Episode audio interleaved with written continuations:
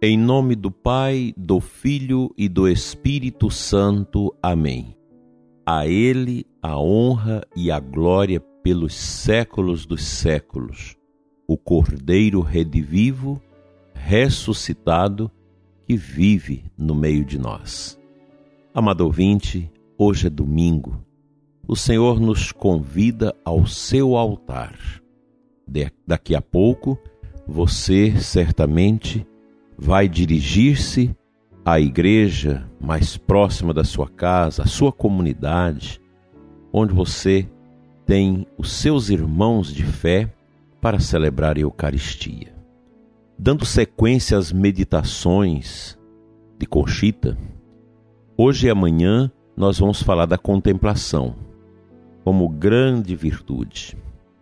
A contemplação não constitui mais uma escada com uma meditação e a oração, mas pressupõe o último degrau da escada, que é a união. Graças à contemplação, a alma tem pleno acesso a um céu que existe aqui na terra, desconhecido para a maioria. A contemplação é graça especialíssima que o Espírito Santo dá a quem lhe agrada. Geralmente a alma muito virtuosa e padecente. Só concede esse dom especial a almas puras ou purificadas com sólidas bases morais. Graça muito grande é a da contemplação. Não só se eleva ao céu, mas apresenta-se diante de Deus, descobrindo com maior ou menor clareza até mesmo tesouros e segredos divinos. A alma contemplativa é separada de Deus só por um véu, mais ou menos denso, que se rasgará somente com a morte. A morte conduz as almas a tomar posse da vida que cá neste mundo vislumbram pela graça inestimável da contemplação. A graça da contemplação tem gradações, todas elas ricas, preciosas e admiráveis, em razão dos puríssimos, magníficos efeitos produzidos na alma. O próprio Deus ilumina e acalenta o campo florido da contemplação. Deus é o sol, mas permite que nuvens interrompam e obscureçam seu esplendor diante das almas. Por vezes, chega até eclipsar-se totalmente, deixando a alma nas trevas muito escuras. Para algumas almas prediletas, a contemplação tem provações muito pungentes, mil tipos de lutas terríveis, desolações, desamparos cruéis e penosos, perante os quais a alma sucumbiria se não fosse sustentada por uma graça poderosa. A alma contemplativa experimenta terríveis abandonos e privações purificadoras em todas as suas potências e sentidos. Essas desolações chegam a beirar a loucura e o desespero.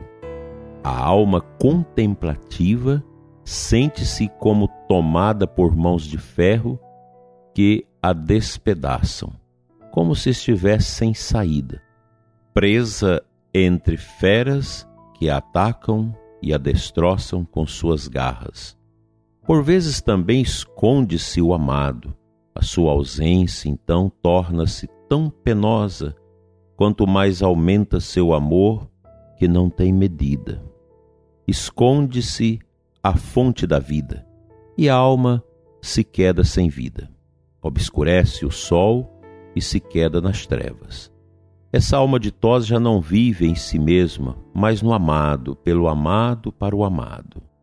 Ao ver-se separada da fonte, cai num estado de tão cruel sofrimento que, sem o sustento da graça divina, certamente sucumbiria.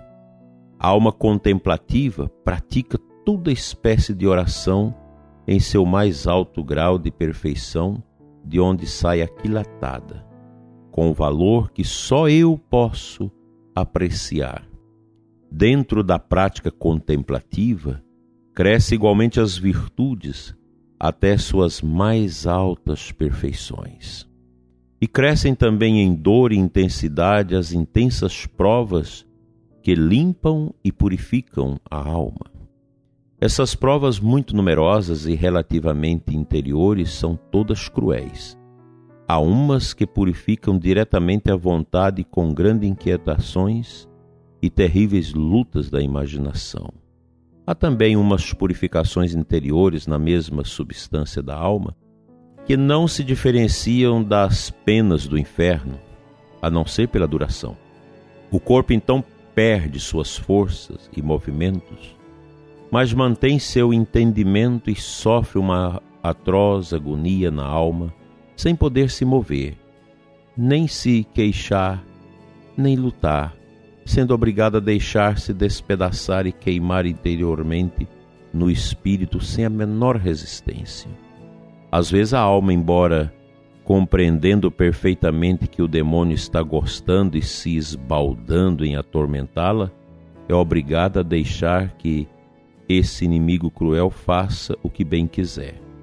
Mas tão repentinamente esse espantoso sofrimento a acomete, do mesmo modo deixa-a instantemente, sem poder ultrapassar o limite fixado por Deus. Esses movimentos internos da alma são tão terríveis e imponderáveis que partem o coração. Todavia, mesmo ali no mais profundo desse purgatório interior, pode a alma adquirir méritos, conformando-se com a crueldade da sua condição e aceitando-a com paciência e até com gozo, que cabe sim, em tão angustiosa agonia, comprazer-se da vontade de Deus ainda na aflição produzida por tal tormento. Eu acredito, prezado ouvinte, que você que tem a prática da oração da contemplação já passou por esses tormentos.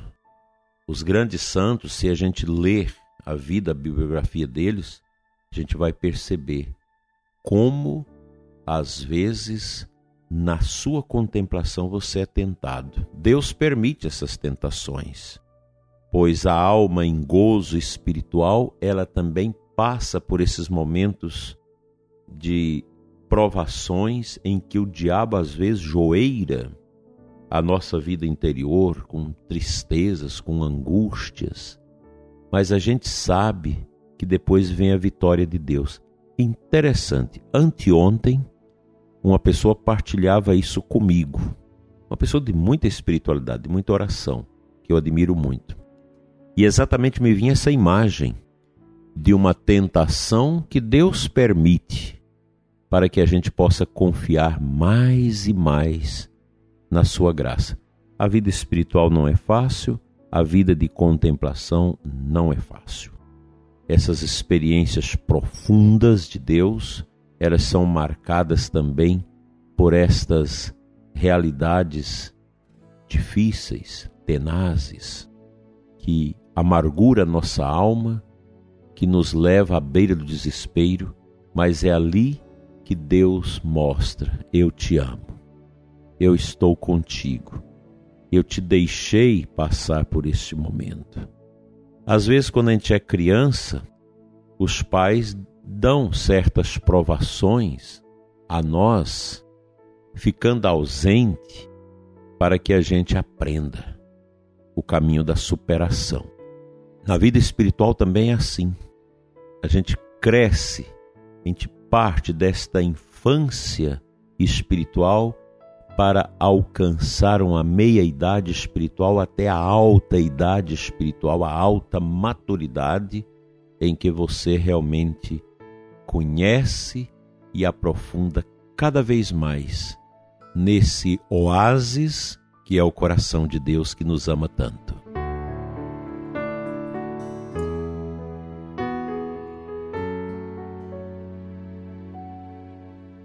O livro do Apocalipse é hoje a segunda leitura da missa.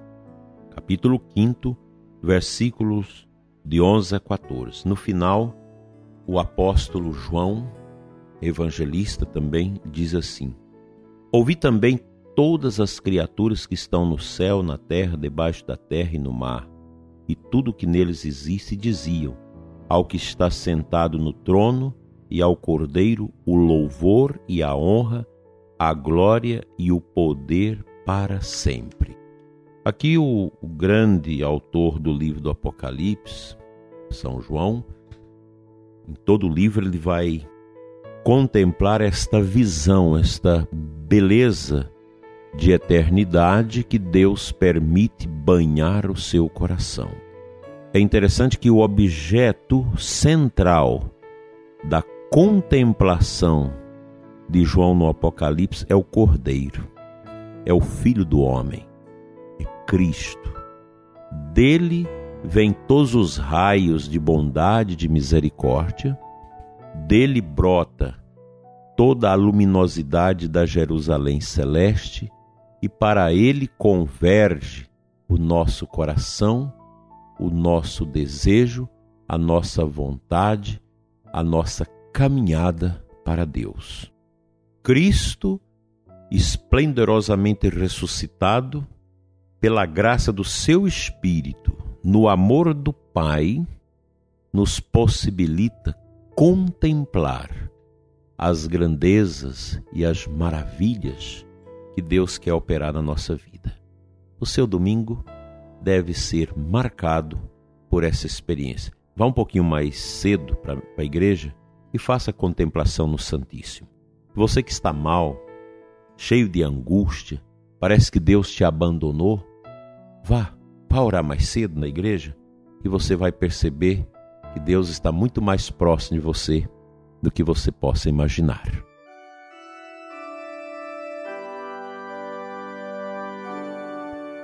Pai Santo, Eterno Deus, abençoa o ouvinte que está em confusão espiritual, está machucado pelas provações e sofrimentos, pelas perdas e derrotas.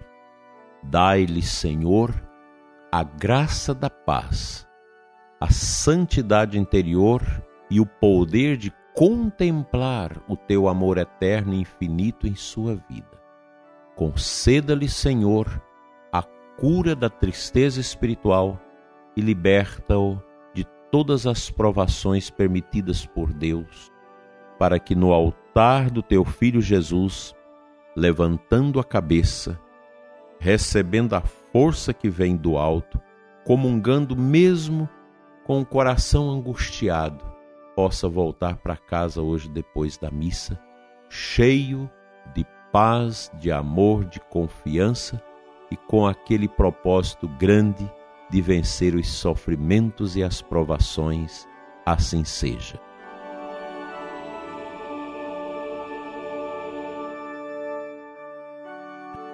O bom Deus te abençoe e te guarde hoje sempre, em nome do Pai, do Filho e do Espírito Santo. Amém.